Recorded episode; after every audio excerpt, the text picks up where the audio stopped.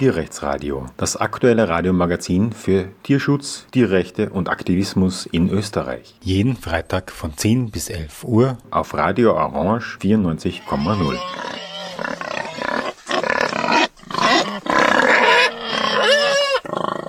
Willkommen zum Tierrechtsradio. Unser Thema heute ist ähm, ganz aktuell dass das burgenländische Gatterjagdverbot in Kraft getreten ist. Und zwar mit 1. Februar 2023 ähm, müssten, wenn man das äh, burgenländische Jagdgesetz ernst nimmt, ich glaube, es ist Paragraph 170 Absatz 3 oder so ähnlich, ähm, die Zäune von den Jagdgattern entfernt sein. Immerhin vor, lang, wie lange ist jetzt her? Acht Jahren gab es ähm, acht Jagdgatter im Burgenland. Und jetzt müsste deren Zeit abgelaufen sein. Ich sage müsste, weil aus der praktischen Tierschutzarbeit sich die Weisheit ergibt, dass es vier Hürden braucht, bis sich mit einer tierquälerischen Praxis in der Gesellschaft wirklich etwas ändert. Die erste Hürde ist, die Mehrheit zu gewinnen, diese Praxis abzulehnen. Das ist mit, äh, mit Abstand das leichteste, erstaunlicherweise. Der zweite Schritt ist, die politische Vertretung, die Regierung dazu zu bringen, dass sie diese Praxis verbieten. Die dritte Hürde ist dann, die Exekutive dazu zu bringen, dass sie dieses Verbot vollziehen. Und die vierte Hürde ist dann, äh, den Verfassungsgerichtshof zu überwinden, weil unweigerlich die TierquälerInnen, deren Tätigkeiten verboten und letztlich auch bestraft wurden, diese Strafe bis zum Verfassungsgerichtshof berufen mit der Begründung, dass Tiere schließlich Sachen seien und ein Eigentümer oder eine Eigentümerin einer Sache nach Belieben mit diesen Tieren umgehen darf, wie uns das allgemeine bürgerliche Gesetzbuch lehrt, und daher diese Einschränkung ihrer Eigentumsfreiheit, ihrer Eigentumsrechte verfassungswidrig sei. Nun, beim Gatterjagdverbot haben wir jetzt also zwei Hürden überwunden und jetzt stehen wir vor der dritten. Und ähm, ich habe drei Gäste im Studio, die diese, wenn man so will, Kampagne oder diese Erfolgsgeschichte oder ob es zu einem Erfolg wird, muss man erst schauen, ähm, miterlebt haben und uns ein bisschen davon erzählen können. Hallo und äh, es freut mich, dass ihr Zeit gefunden habt, da zu sein. Hallo. Hallo. Hallo. Was ist eigentlich eine Gatterjagd? Jetzt ist diese Kampagne, wo dann doch damals regelmäßig darüber berichtet wurde, schon ein Zeitl her. Die zentrale Zeit dieser Kampagne war von März 2015 bis, glaube ich, sagen 2017, 18. Es hat dann 2019 auch noch wesentliche Aktivitäten gegeben, aber da ist es dann schon mehr oder weniger zu Ende gegangen. Ähm, am Anfang dieser Kampagne im März 2015 gab es bereits fünf Bundesländer mit einem Gatterjagdverbot, aber vier Bundesländer, in denen Gatterjagd aktiv betrieben wurde. Und die da waren Wien, Burgenland, Niederösterreich und Salzburg, wobei Niederösterreich das Mekka der Gatterjagd war mit ja über 70 Jagdgattern. In all diesen Bundesländern sind Verbote gekommen, obwohl man Bauchweh haben muss, wenn man das sagt, weil alle haben die eine oder andere ähm, nicht vollständige Abschaffung ähm, in den gesetzlichen Bestimmungen stehen. Aber uns interessiert heute eigentlich nur das Burgenland. Und ähm, da gab es zu dieser Zeit laut einer Anfrage bei der zuständigen Landesrätin acht Jagdgatter. Frage jetzt an euch, wer von euch eine Gatterjagd erlebt hat, äh, könnt ihr uns einmal kurz berichten, wie sowas eigentlich abläuft? Ähm, also eine meiner ersten Aktionen, die ich im Tierschutz mitgemacht habe, war eine Gatterjagd. Das war die berüchtigte Gatterjagd, ähm, wo der MMM zwei Leute Maximilian Meyer-Mellenhof. Genau, Entschuldigung. Der Maximilian Meyer-Mellenhof ähm, Leute angegriffen hat, also Tierschützer angegriffen hat. Ähm, das war überhaupt eben meine erste Tierschutzaktion und deswegen war das ein sehr prägendes Erlebnis für mich.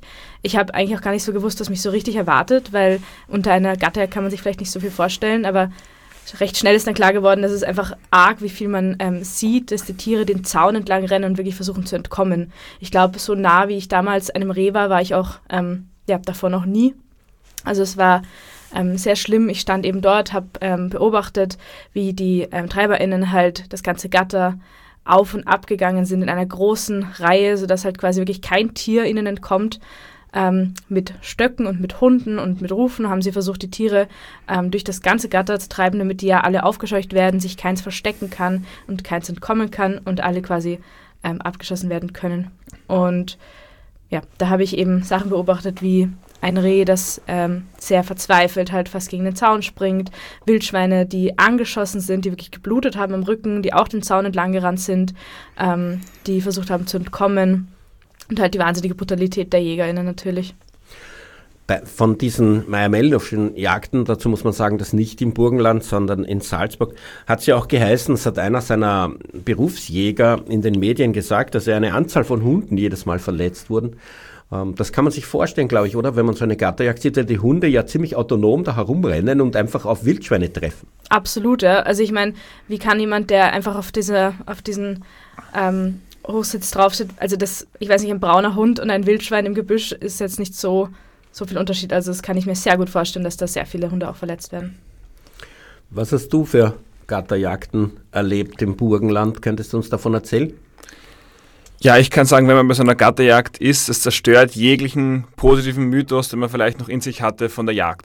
Wenn die Leute an die Jagd denken, denken sie vielleicht an einen einzelnen Jäger, eine einzelne Jägerin, die sitzt im Hochstand, schießt dann vielleicht ein Tier, das wäre sofort tot, man wird das Tier eh essen und man muss ja die Tiere leider regulieren. Aber die Gatterjagd ist einfach völlig anders. Da geht es nicht um Regulation, da geht es nicht darum, die zu essen, sondern da geht es einfach um den Spaß am Töten. Und man sieht dann diese Autos sind, sind meistens Luxusautos, es sind PolitikerInnen, es sind Wirtschaftstreibende.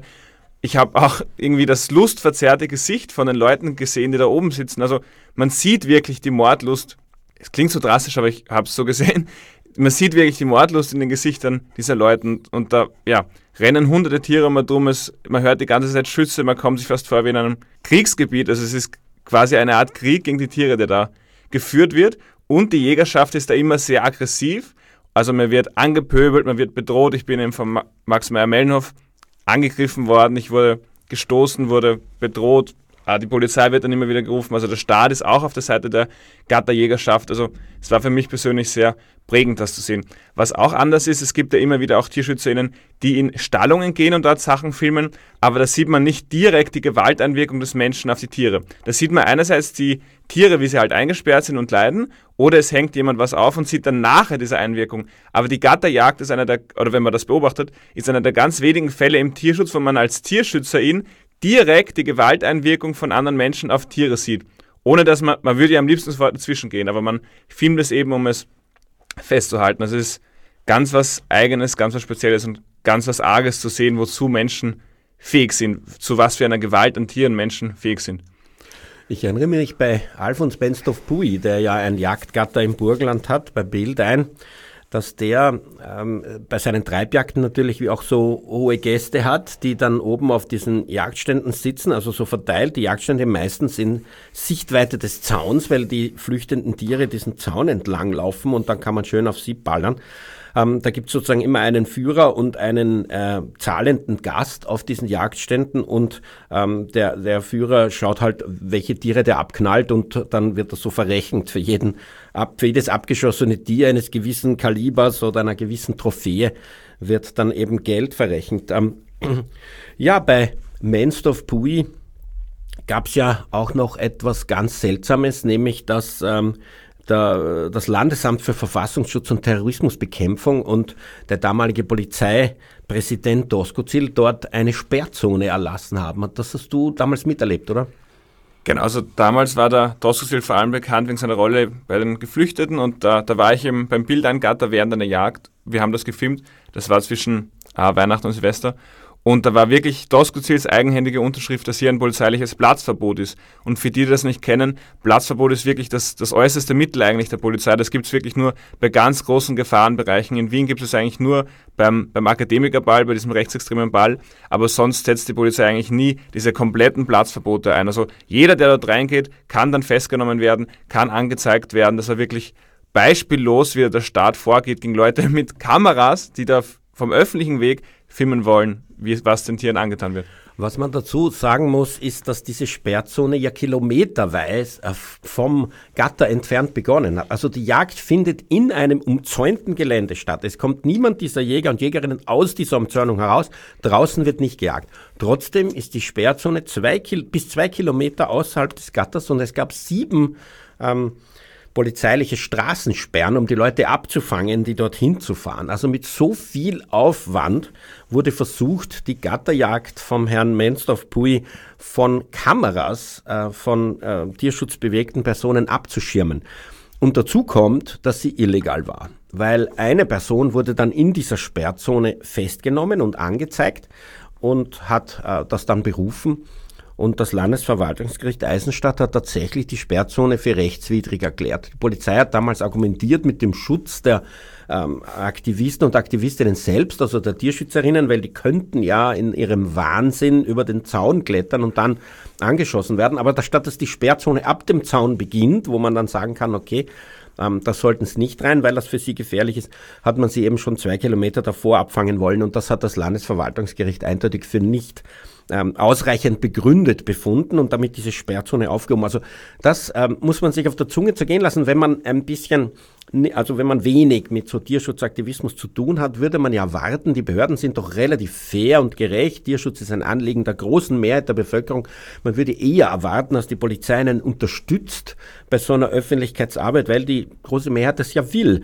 Aber de facto haben wir das eines, ein Beispiel hier, aber von vielen dieser Art, dass die Polizei willfährig eine Sperrzone erlässt, die mit großem Personalaufwand patrouilliert, dort Straßensperren errichtet, alle Leute abfängt, dort zig Polizisten und Polizistinnen einsetzt, die acht Stunden lang dort äh, lagern und alle Menschen äh, drangsalieren, die dort vorbeigehen wollen, auch natürlich Wanderer und äh, Wanderer, die da in der Gegend herumgehen wollen oder Radfahrer und alle möglichen werden da einfach abgefangen und das rechtswidrig. Die Polizei ist also bereit, eine Rechtswidrigkeit zu begehen, um das Filmen einer Tierquälerei im Interesse der Öffentlichkeit von einer öffentlichen Straße aus vollkommen ungefährlich zu verhindern. Ja, die Polizei spielt Bodyguard für die Mächtigen und wir hatten ja auch viele, viel Austausch dann auch mit dem Leiter des Verfassungsschutzes, Landesamtes für Verfassungsschutz und Terrorismusbekämpfung, der scheinbar nichts Besseres zu tun hat, als da höchstpersönlich Tierschützerinnen zu verfolgen. Und die sagen dann immer, naja, wenn es ihnen nicht passt, können sie sich eh beschweren. Aber da bekommt man halt ein Jahr, eineinhalb Jahre später Recht. Aber das hilft dann in dem Moment, wo man filmen will, wo man eigentlich filmen muss, weil man ja die Öffentlichkeit informieren muss, bringt einem das ja nichts. Und das ist immer das Traurige, dass die Polizei da irgendwie am längeren Hebel sitzt. Ja, ich wurde übrigens damals von diesem Herrn vom LVD wegen Stalking angezeigt. er hat wegen Stalking ermittelt, weil ich dem armen Herrn Menstorf Pui nachstalken würde, wenn ich bei seinen Gatterjagden erscheine und von außen filme. Dabei sehe ich ihn da überhaupt nicht, weiß gar nicht, ob er dort ist. Es geht ja nur darum, das Tierleid zu dokumentieren. Du hast, glaube ich, auch einmal eine Gatterjagd bei Menstorf Pui erlebt. Möchtest du uns davon ein bisschen berichten? Genau, das war eh ähm, in der Zeit der ähm, Volksabstimmung, die wir damals im Burgenland gemacht haben. Ähm, ja, also da habe ich eh fast dasselbe erlebt wie halt bei den anderen Gatterjagden. Man sieht eh immer mehr oder weniger dasselbe. Wahnsinnig viele Menschen, die ähm, gegen wahnsinnig viele Tiere irgendwie halt ja, diesen Krieg führen irgendwie. Ich finde es auch immer wieder erstaunlich, diese, ähm, diese Lockerheit mit den, mit den Waffen. Also als so 0815 ähm, EuropäerInnen oder halt ÖsterreicherInnen ähm, ich kenne es gar nicht, dass man einfach so mit so voll vielen Schusswaffen rumrennt und dort ist es halt komplett normal. Also das war auch ähm, sehr entsetzlich.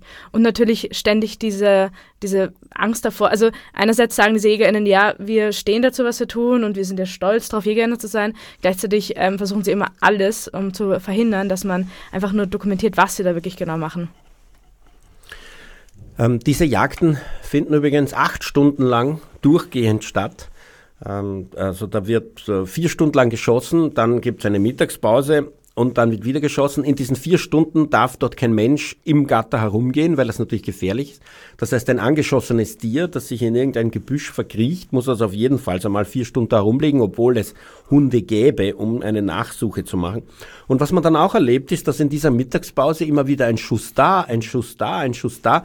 Das ist, wenn diejenigen, die dann mit den Hunden durchs Gatter gehen, verletzte Tiere finden und nachher noch erschießen. Also das ist ein, eine fürchterliche Geschichte und es betrifft ja auch wirklich hunderte Tiere, die da getötet werden. Das Gatter errichtet man ja deswegen, damit man eine viel höhere Anzahl von Tieren schießen kann, als sie unter natürlichen Bedingungen ohne Zaun gegeben werden. Und dafür braucht man eine Nachzucht. Und ähm, dafür hat Menstorf-Bui zum Beispiel in Punitz, im Punitzer Wald ein eigenes Wildschweinzuchtgatter. Wenn man dort hinkommt und sich das anschaut, möchte man es auch nicht glauben, dass das ähm, eingerichtet ist für eine Jagd. Da gibt es zum Beispiel so eine Rampe, wo man mit dem Lastwagen hinfahren kann.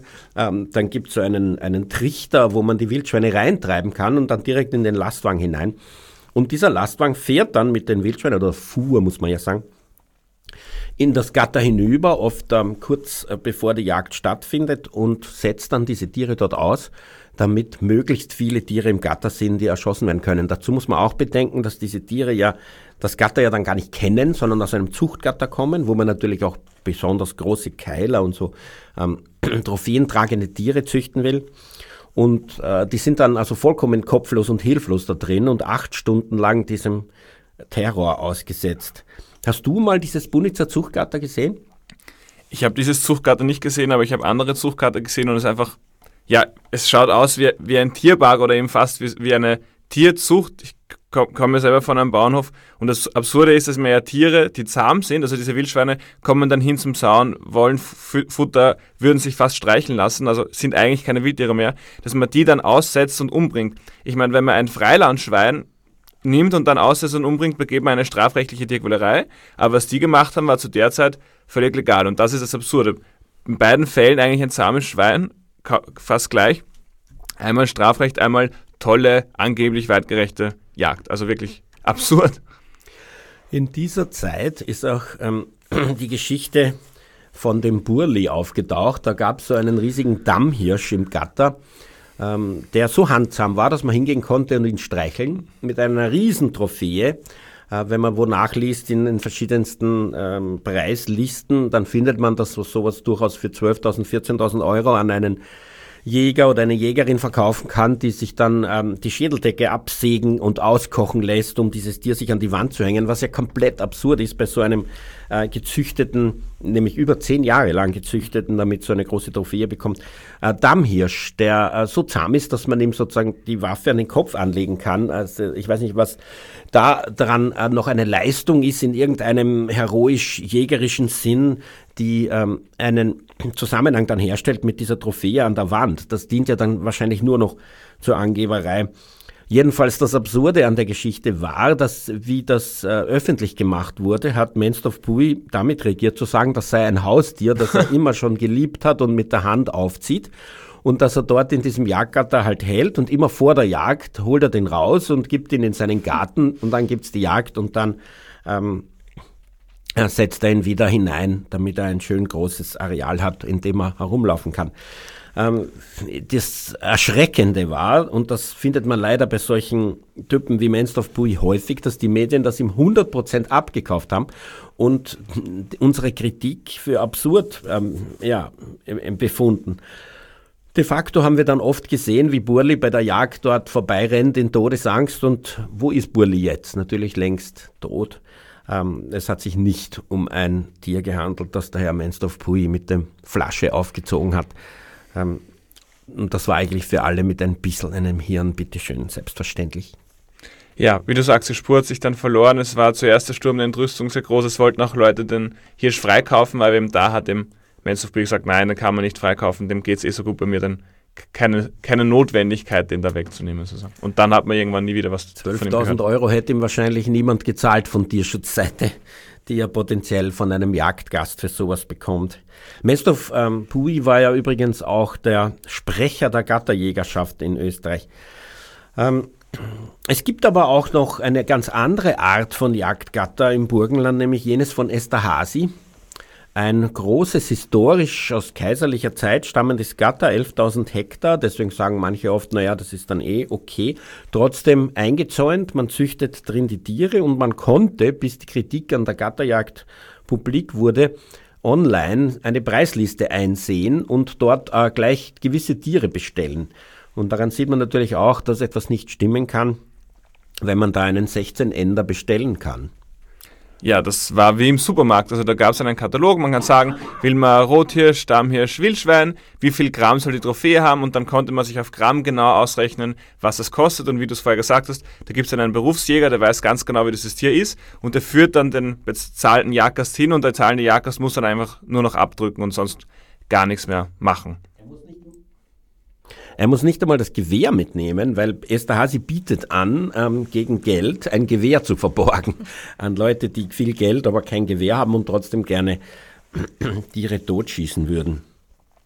Ja, dieses Esterhazy-Jagdgatter, ähm, also der Tiergarten, wie sie das, glaube ich, nennen, besteht natürlich noch, ist eine denkmalgeschützte Wand rundherum und ähm, ja, wir werden sehen, wie sich das entwickelt. Estasi war jedenfalls der Motor hinter dem, was wir noch in Kürze besprechen werden, nämlich der Aufhebung dieses Gatterjagdverbots am 10. Dezember 2020.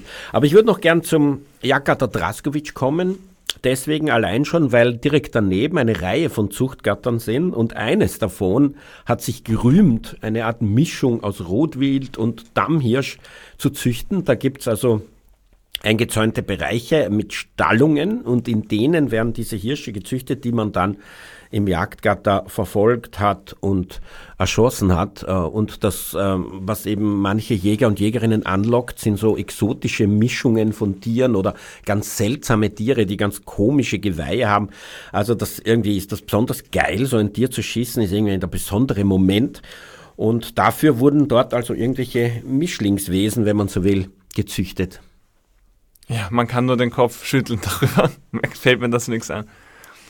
Ähm, es gab auch bei Draskovic eine Gatterjagd, die äh, von äh, TierschützerInnen dokumentiert hätte werden sollen. Auch dort hat äh, nicht von der Polizei, sondern von der Jägerschaft selbst ähm, eine Sperrzone bestanden. Man konnte sich also nur auf einen Kilometer ungefähr dem Gatter nähern, sind schon Achtung Treibjagd, äh, Treibjagdgebiet betreten, Verbotenzeichen gestanden, auch mit einem sehr aggressiven Berufsjäger.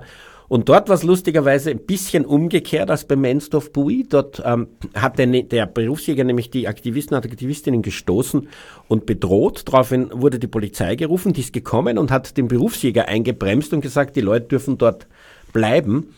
Ähm, und daraufhin hat die BH, die Bezirkshauptmannschaft, die Polizisten wegen Amtsmissbrauch angezeigt. Unfassbar.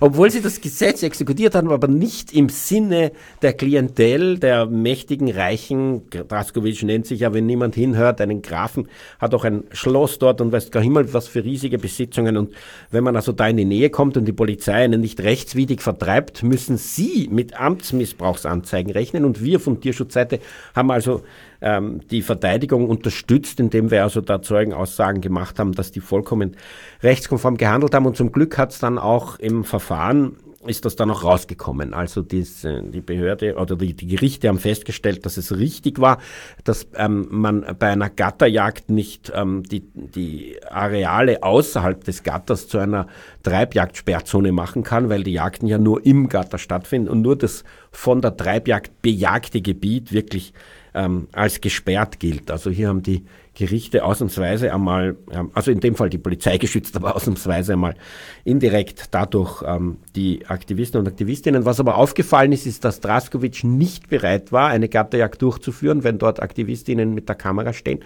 Und obwohl das drei Tage durchgehend eine Gatterjagd hätte werden sollen, sind alle drei Tage abgesagt worden. So sehr hat er die Kameras aus der Öffentlichkeit gefürchtet. Am 1. Februar 2023 ist äh, die Übergangsfrist für die Auflösung der Jagdgatter im Burgenland abgelaufen. Heute ist der 10. Februar. Wir sind im Radio Orange Studio in der Sendung Tierrechtsradio zu diesem Thema. Ich habe drei Gäste im Studio, die diese Kampagne gegen die burgenländischen Jagdgatter aus erster Reihe miterlebt haben und uns ein bisschen berichten können, wie das gelaufen ist. Aber äh, fertig ist die Kampagne ja, ja noch nicht. Ich habe es am Anfang erwähnt, es gibt vier Hürden, bis wirklich eine ähm, Praxis der Tierquälerei endet. Man muss die Mehrheit überzeugen, man muss ähm, die Regierung überzeugen, es zu verbieten und man muss dann die Exekutive äh, überzeugen, dieses Verbot zu exekutieren und dann noch ähm, die unvermeidliche Klage zum Verfassungsgerichtshof wegen Verletzung des Eigentumsrechts überstehen. Und da sind wir erst am halben Weg. Aber bei dem Gatterjagdverbot war das Ganze noch ein bisschen schwieriger, als es normalerweise ist bei äh, solchen Verboten. Das Verbot wurde nämlich am 16. Mai 2017 beschlossen. Dazu muss man sagen, es gab davor aber so eine Art Reformbeschluss, ähm, wo äh, die Jagdgatter nicht verboten, aber stark eingeschränkt wurden. Müsst ihr uns davon erzählen? Genau, da gab es dann diesen, diesen Entwurf, wo das drinnen stand und dann wussten wir, okay, jetzt müssen wir Vollgas geben. Und dann kam es eben dazu, dass wir die damals zuständige Landesrätin, die Frau Verena Dunst, die auch zufällig aus Moschendorf im Bezirk Güssing kommt, also sehr in diesem Gatterjagdgebiet, die haben wir dann immer wieder besucht, zum Beispiel bei einer Pressekonferenz, wo wir dann aufgestanden sind und sie darauf angesprochen haben oder am Rande einer Weinverkostung. Also da haben wir dann noch einmal den, den, den Druck erhöht und haben es dann geschafft, dass es dann in der Endfassung ein echtes Gatterjagdverbot wird. Und das fand ich eigentlich sehr, sehr beeindruckend, dass, dass das gelungen ist. Ja, das war 16. Mai 2017. Ähm, übrigens in Klammer dazu gesagt, am 15. April 2020 ist dann auch das Aussetzen von Zuchttieren außerhalb von Jagdgattern verboten worden. Das hängt ja irgendwo auch zusammen, nicht, dass es beides ist eine Jagd auf gezüchtete Tiere, ist aber jetzt nicht unser zentrales Thema, aber man muss sagen, im Burgenland ist, was die, diese Jagdkampagne betrifft, am allermeisten weitergegangen. Ja, und dann kam der 10.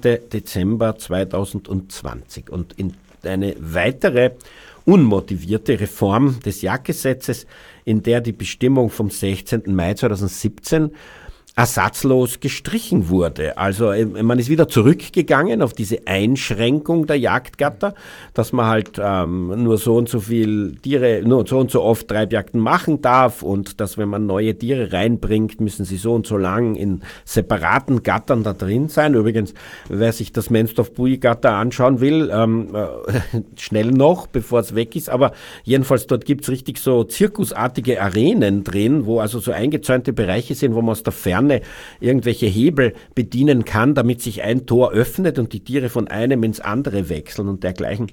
Ja, und ähm, da sollte es eben wieder zurück zu diesem Reformgesetz kommen, wo ähm, äh, also es nur eingeschränkt ist, aber nicht verboten. Und auf das hinauf gab es den Versuch, das durch eine Volksabstimmung, also durch ein direkt demokratisches Mittel zu verhindern. Politisch hat es schnell den Anschein gehabt, dass das nicht verhinderbar war. Es dürfte eine Direktintervention von Esther Hasi gewesen sein. Wir haben das immer wieder öffentlich angeprangert und es wurde nie bestritten. Also es ist sehr naheliegend, sagen wir so. Esther Hasi besitzt ja, glaube ich, ein Achtel des Grundes im Burgenland, was ja wahnsinnig viel ist. Und eben dieses Jagdgatter, wo offensichtlich eine große Freude ist und ähm, ein großes, äh, Geld, eine große Geldquelle. Wenn man sich die Preislisten anschaut, da gibt es eben Abschüsse von den besonders tollen Rothirschen bis zu 16.000 Euro für einen einzelnen Abschuss. Also da kann man schon einiges an Geld verdienen. Und ähm, verdächtig zu der Zeit gab es auch plötzlich eine Übereinkunft zwischen der Regierung und äh, Stahasi, dass diese vielen Streitpunkte, die es damals gab, ähm, beigelegt wurden. Also da kann man sich durchaus vorstellen, dass in dem Deal äh, die Aufhebung des Gatterjagdverbots drin gestanden ist. Ja, da sieht man, was es zu Problemen führt, wenn einzelne Leute zu viel besitzen, zu viel haben ich meine, das, das Schloss Esterhasi, quasi das wichtigste Kulturerbe des ganzen Burgenlandes, gehört der Familie Esterhasi. Dann der Stadtpark von Eisenstadt gehört auch Esterhasi und der duldet quasi nur die Öffentlichkeit. Also man muss sich das ungefähr so vorstellen, wie wenn das Schloss Schönbrunn immer noch den Habsburgern gehört und wenn ja, der Augarten und das Schlosspark Schönbrunn immer noch direkt dem Habsburger gehören und nur weil sie es dulden, dürfen wir da rein. Also da hat man leider verpasst, das wirklich in die Republik zu überführen, meiner Meinung nach. Und ja, das, dadurch hat er einen sehr, sehr langen Hebel, weil er da drohen könnte. Ihm gehören auch sehr wichtige Landschaften, wo das Land Straßen bauen wollte. Ihm gehören große Teile um den Neusiedler See herum und dadurch kann er natürlich irrsinnig Druck auf eine Landesregierung ausüben. Und nicht zuletzt das Theater am Steinbruch, Stimmt. das eben ein großes Kulturgut ist und das auch ihm gehört und er nur duldet. Also er hat da eine Reihe von Hebel, einen Druck auszuüben und eben Häfen am, am Neusiedlersee, der jetzt dank Klimawandel sowieso bald verschwindet, dann gibt es diesen Streitpunkt nicht mehr. Ähm, gut, und so kam die Idee auf, eine Volksabstimmung zu machen. Politisch ist nichts mehr möglich. Es gibt aber eben dieses Gesetz, äh, direktdemokratische Gesetz im Burgenland, das seitdem übrigens praktisch auch aufgehoben wurde, weil man gesehen hat, dass da doch vom Volk aus her manchmal Änderungen denkbar sind.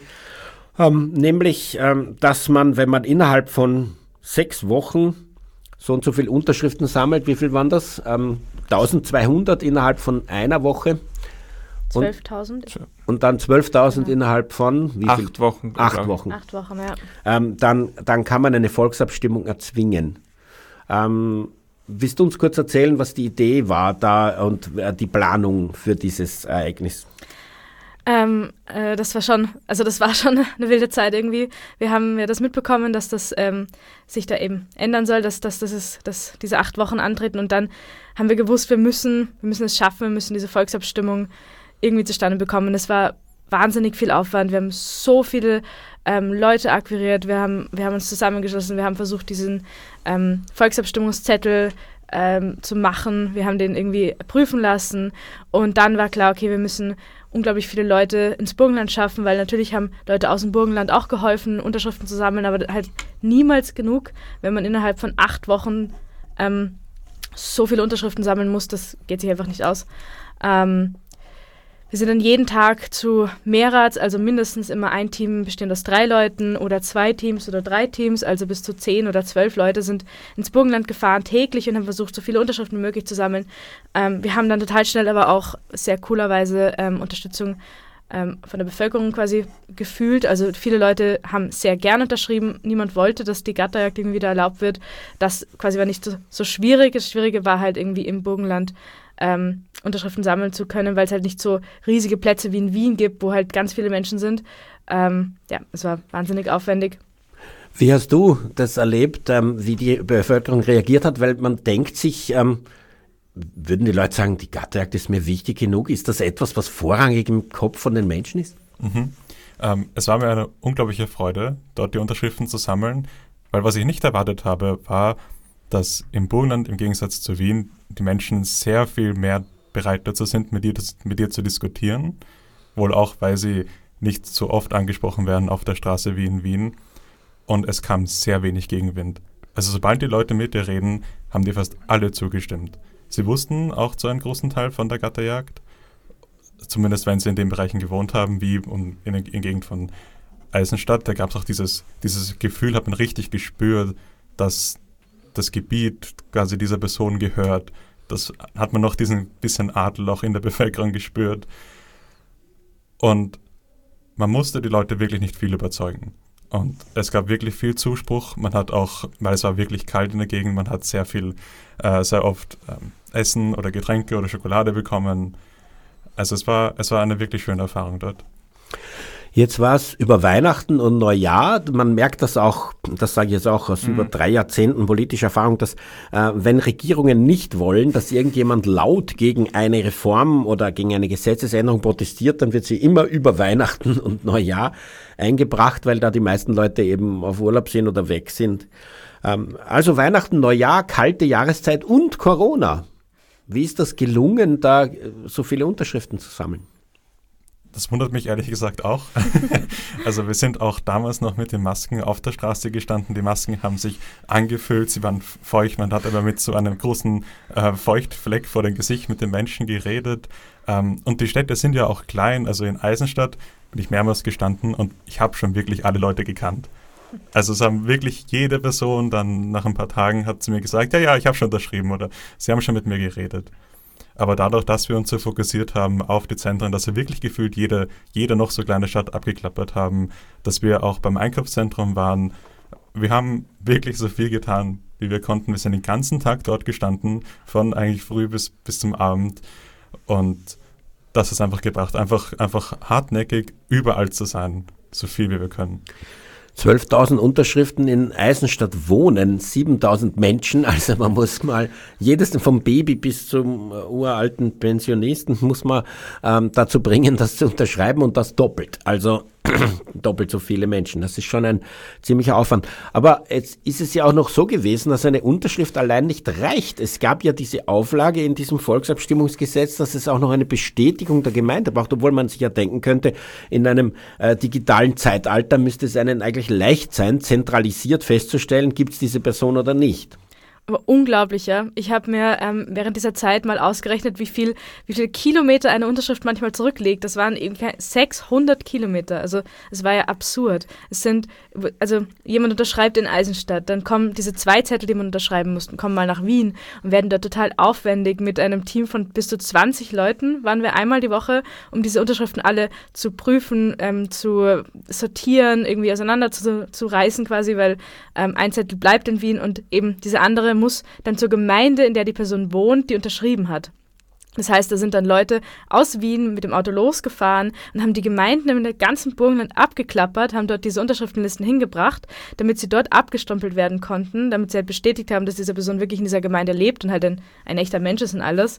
Ähm, dann musste es wieder eingesammelt werden, dann wieder nach Wien gebracht werden mit ihrer ursprünglichen im anderen Unterschrift, das waren eben zwei Zettel, zusammengeführt werden, nochmal geprüft werden und dann war es ja fertig. Und also nochmal neu nummeriert werden. Und nummeriert, ich, ja. auch noch händisch nummeriert. Das war wahnsinnig, ja, was das Und für dann noch einmal zur Landesregierung nach Eisenstadt Ach, gebracht, stimmt, um sie dort absolut. abzugeben. Also unglaublich viele Kilometer pro Unterschrift, die da geleistet wurden. Und auch wahnsinnig schrecklich, was für Hürden wir hatten teilweise. Die Behörden, also diese Gemeindeämter hatten dann teilweise nicht auf. Die Leute haben gesagt, was, nein, das können wir nicht machen. Oder ja, okay, das machen wir, aber es dauert halt ein paar Wochen. Also Teilweise auch sehr nette, das muss man natürlich auch sagen. Leute, die halt total verständnisvoll waren, die das voll gut fanden. Aber auch wirklich furchtbare Leute, die geschrien haben, die wütend wurden sind, weil sie diese Arbeit machen mussten. Ähm, ja, also es war wirklich sehr wild und eben unglaublich, wie, wie cool das war, dass so viele Leute mit angepackt haben. Also allein eben jeden Tag mussten Leute auf der Straße stehen, Unterschriften sammeln, dann mussten jeden Tag Leute im Büro sein und diese Unterschriften irgendwie handeln und dann haben wir eben einmal diese Woche diese riesige ähm, Zusammenkunft gemacht, immer am Sonntag, wo wir echt 20 Leute waren, ähm, das komplette Wiener VGT-Büro vollgepackt mit Unterschriften, der ganze Gang war ausgelegt, weil es ja 183, 183, 183 Gemeinden gibt. Ähm, ja, also das war war Wahnsinn, aber es war echt beeindruckend, dass wir das geschafft haben. Jetzt sind es am Schluss 26.000 Unterschriften geworden. Das ist mehr als doppelt so viel, als nötig war. Wie hast du das aufgenommen? Ja, das ist ja, glaube ich, fast 10 Prozent der gesamten Bevölkerung im Burgenland. Wenn ich das der wahlberechtigten Bevölkerung. Ich glaube generell. Ja. Ähm, ja, also das, das hat mich auch, während ich dort war, ich war nie komplett pessimistisch, aber es, es wurde schon knapp gegen Ende hin. Und dann auf einmal kam diese, diese riesige Welle an Unterschriften, weil wir dann auch die Postaussendung gemacht haben. Weil wirklich quasi ganz Burgenland davon mitbekommen hat. Es gab, glaube ich, kaum eine Person in diesem Bundesland, die nicht davon mitbekommen hat. Und das war wirklich ein riesiger Erfolg. Was hat dich eigentlich motiviert, das zu machen, wenn du ja selber solche Gatterjagden vorher nicht erlebt hast, weil du da noch nicht aktiv warst, oder?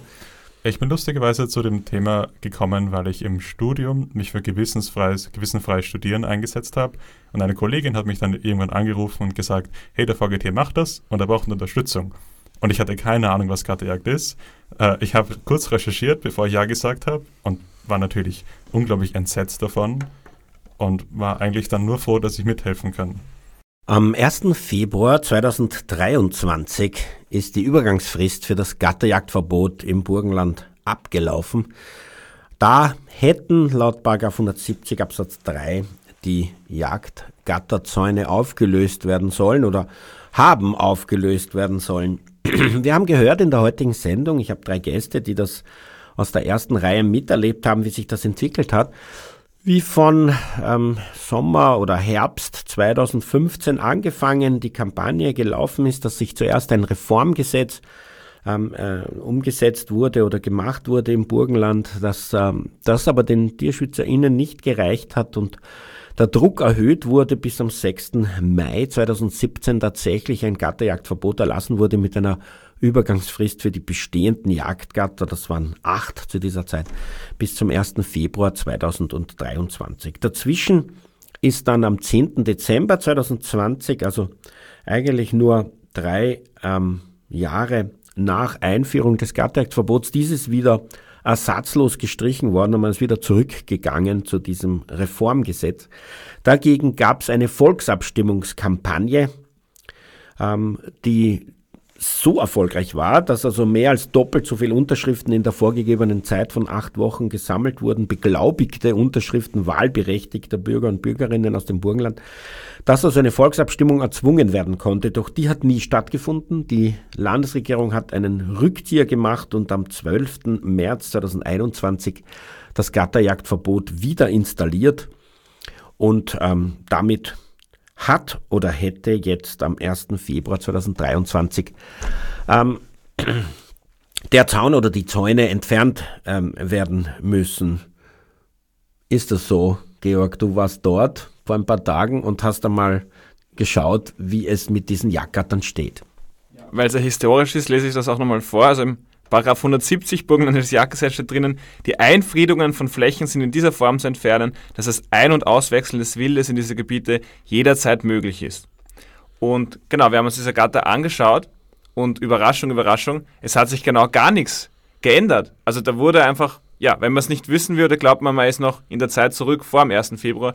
Es gibt eigentlich keine Veränderung. Es gibt so ganz kleine Veränderungen ohne reale Auswirkungen, wie das ein Gatter scheinbar in ein sogenanntes Fleischgatter umgewandelt wurde. Also das ist dann quasi kein Wald mehr, wo gejagt wird, sondern das gilt dann als landwirtschaftliche Fläche, wo dann Tiere sozusagen für die Fleischproduktion gehalten werden. Da steht dann wertvoller Tierbestand, was ja auch auf, auf Tierfabriken drauf ist. Die dürfen dann aber nicht bejagt werden, genau. sondern die müssen nach dem Tierschutzgesetz getötet werden. Genau, quasi eine, eine Freilandhaltung gezüchteter Rothirsche oder Dammhirsche wäre das zum Beispiel, oder auch Wildschweine.